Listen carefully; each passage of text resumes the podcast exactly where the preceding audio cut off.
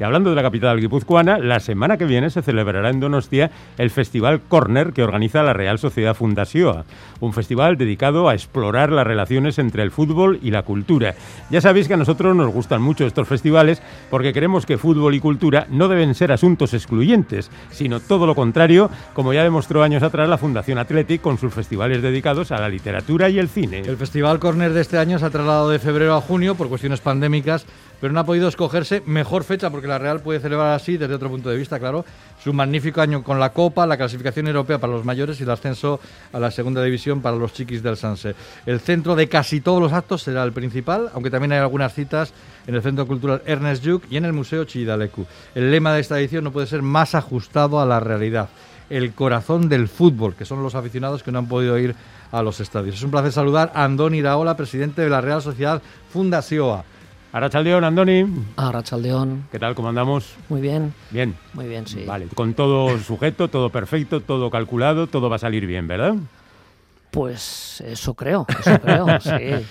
Oye, eh, está, todo, está todo está bien. Todo bien. Oye, supongo que, que, no os arrepentís de haber puesto en marcha este festival que es por las relaciones entre fútbol y cultura. ¿Cuál era el objetivo cuando lo planteasteis? Bueno, eh, a ver, esto surgió la verdad es que el estadio de Anoeta, el Real Arena, tiene algunas particularidades y entre otras es que alberga un centro de cultura. El centro de cultura Ernest Lluch, de la red de, centros de cultura de Donosti Cultura, está en el propio estadio. Y su director, Iñaki Gabarain, pues se acercó a, nosotros eh, planteándonos esta posibilidad. Él Mm, muy, muy real sale, muy aficionado a la Real.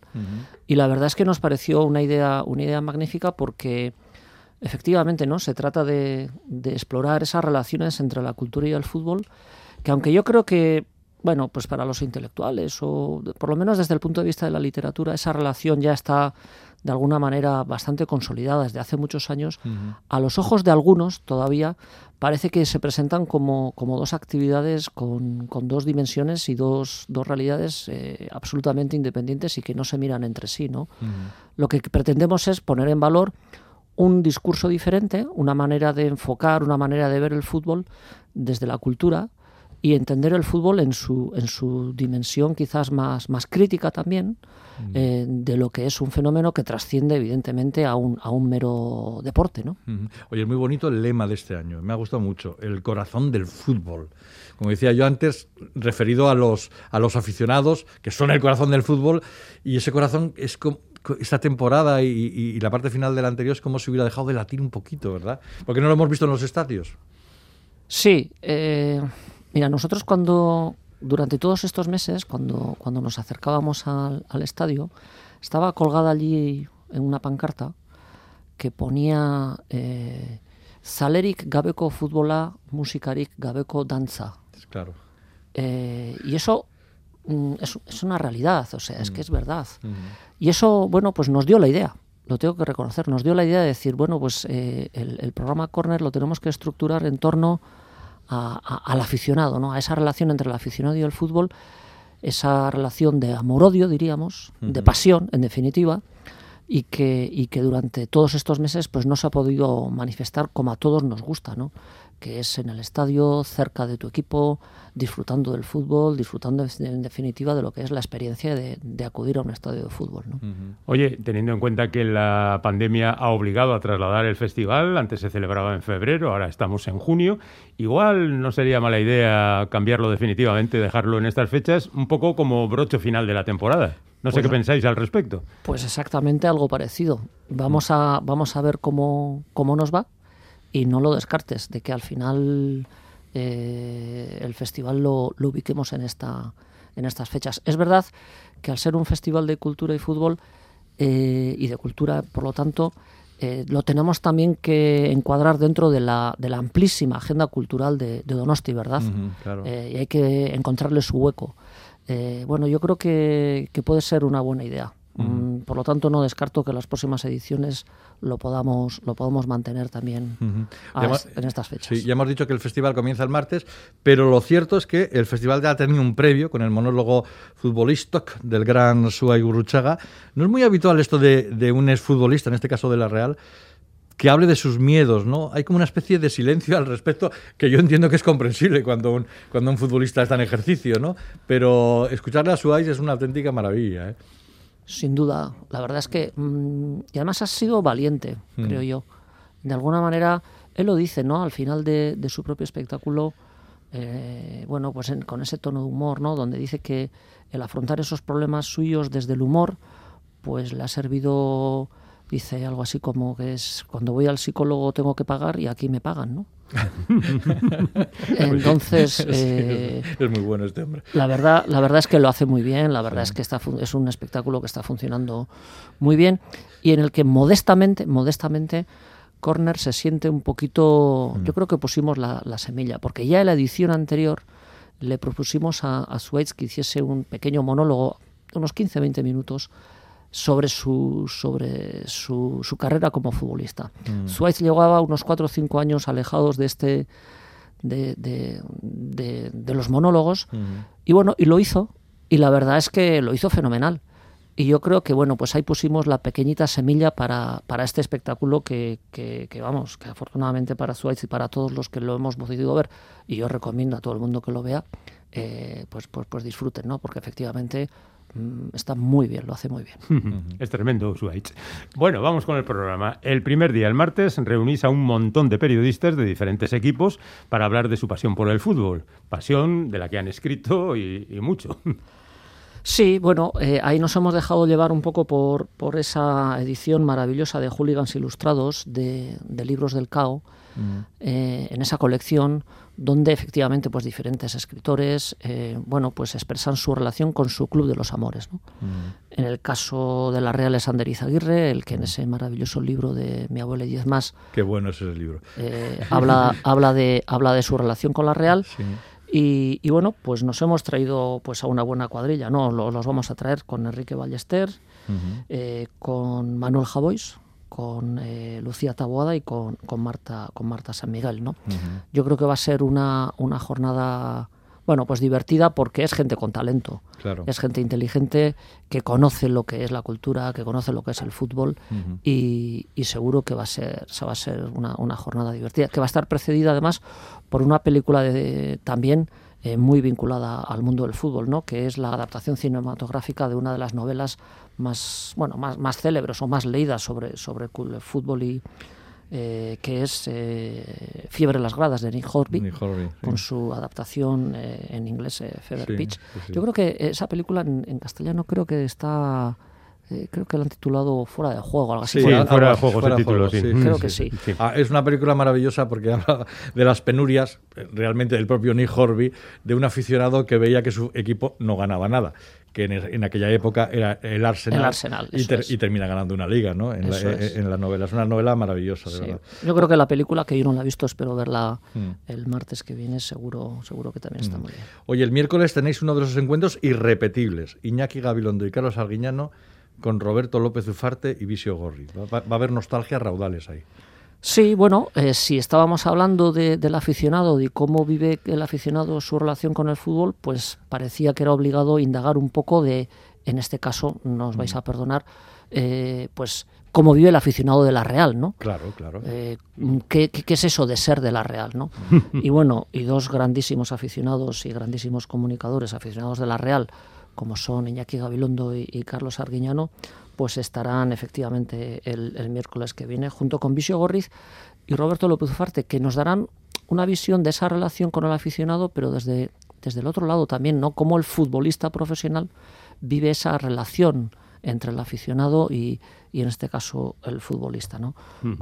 Bueno, además eh, hay otras citas importantes, como por ejemplo el hecho de que habéis conseguido reunir el jueves al exjugador y entrenador, entre otros clubes del Athletic y el Barça, Ernesto Valverde, con el director de cine y escritor David Trueba, mm, para hablar de su pasión por la fotografía, que además eh, se inaugura exposición con su obra en el Centro Cultural Ernest Lluch. ¿Cómo habéis conseguido juntar a esta buena gente? nos tenéis que decir primero cómo habéis conseguido que Ernesto Valverde eh, se decida a hablar de, su fotografía, porque eso sí que es difícil. Lo hemos intentado nosotros un montón de veces y nunca, nunca lo hemos conseguido. Bueno, Pues, pues yo creo que hemos tenido suerte o hemos tenido una capacidad de, convicción o no sé, no sé, o, se, han, se, han, juntado los astros, ¿no? Sí, hace muchos meses ya, efectivamente, estuvimos con, con Ernesto, eh, allí mismo, en el propio Centro Cultural Ernest Lluc, en el propio estadio, y, le propusimos esta, esta idea, junto en este caso también con, con Miquel, eh, Iñaki Gabarain, perdón, el director de, de, de Ernest Lluc, como he comentado antes, y la verdad es que no nos dijo que sí al principio. Mm, lo voy a pensar, lo voy a pensar. Y eso es muy de Ernesto. Y, bueno, pues eh, a, los pocos, a los pocos meses, pues prácticamente alrededor de Navidad, pues ya hizo una segunda visita, viendo ya el espacio, ya empezó ya, creo que a ver en su cabeza mm. cómo, cómo, cómo podía organizar la, la, exposición. Y nos dijo que sí. Y bueno, pues encantados de la vida. Y, bueno, pues a partir de ahí pensábamos en un, en un evento como, como bueno, pues para, para dar el pistoletazo a la, a la exposición. Y, bueno, pues Ernesto tiene muy, muy buena relación con, con, David Trueba y eso ha facilitado muchísimo esta, la posibilidad de, que, de juntar a los dos y de disfrutar de, de esa, de esa, de esa tarde maravillosa que seguro va a ser el día, el día 3 en, uh ¿no? oye, por cierto, ¿la exposición es temática o es una selección de la obra que ha hecho Ernesto, de su obra? No, es temática, es exactamente sobre el, aficionado. Es decir, ah, mm. son 25 fotografías de Ernesto. El título de la, de la, de la, de la exposición es Veste Aldea, el otro lado, que es donde desde la fotografía, desde la cámara de Ernesto Valverde, se fotografían a aficionados en momentos, vamos a decir, pues realmente intensos eh, en esa relación con el, con el fútbol. ¿no? Entonces, eh, sí, sí, es, temática, es temática y tiene que ver con, con el aficionado. Al final, eh, en cuanto teníamos esta posibilidad, estuvimos hablando también con la Fundación Atlético, con, con la cual desde la Fundación de la Real Sociedad hacemos programas conjuntos y tenemos una colaboramos y tenemos una relación realmente estrecha y magnífica. Y esta exposición que se inaugura el día 3 aquí en San Sebastián y que va a estar hasta finales de agosto eh, hasta el 4 de septiembre, creo, sí, 4 de septiembre, posteriormente va a estar en Bilbao, a través de la, de la Fundación Atlético, lo cual hemos entrado en una, en una coproducción, ambas fundaciones, con la colaboración aquí en Donosti de, de Donostia Cultura, y yo creo que va a ser uno, uno de los grandes hitos de, de esta edición de Corner, sin duda. Bueno, y luego tenemos más monólogos. A ver, eh, Antonia Aguirre Gómez Corta, Miriam Cabeza, Ketari Echegaray, Raúl Pérez. Todo sobre fútbol, por supuesto.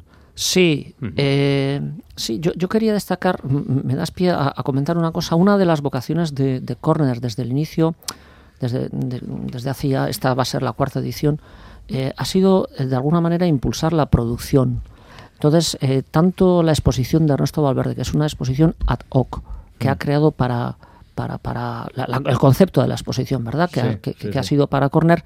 Estos monólogos también son monólogos que han sido escritos especialmente para Corner y por lo tanto eh, no, no, se han visto ningún anteriormente.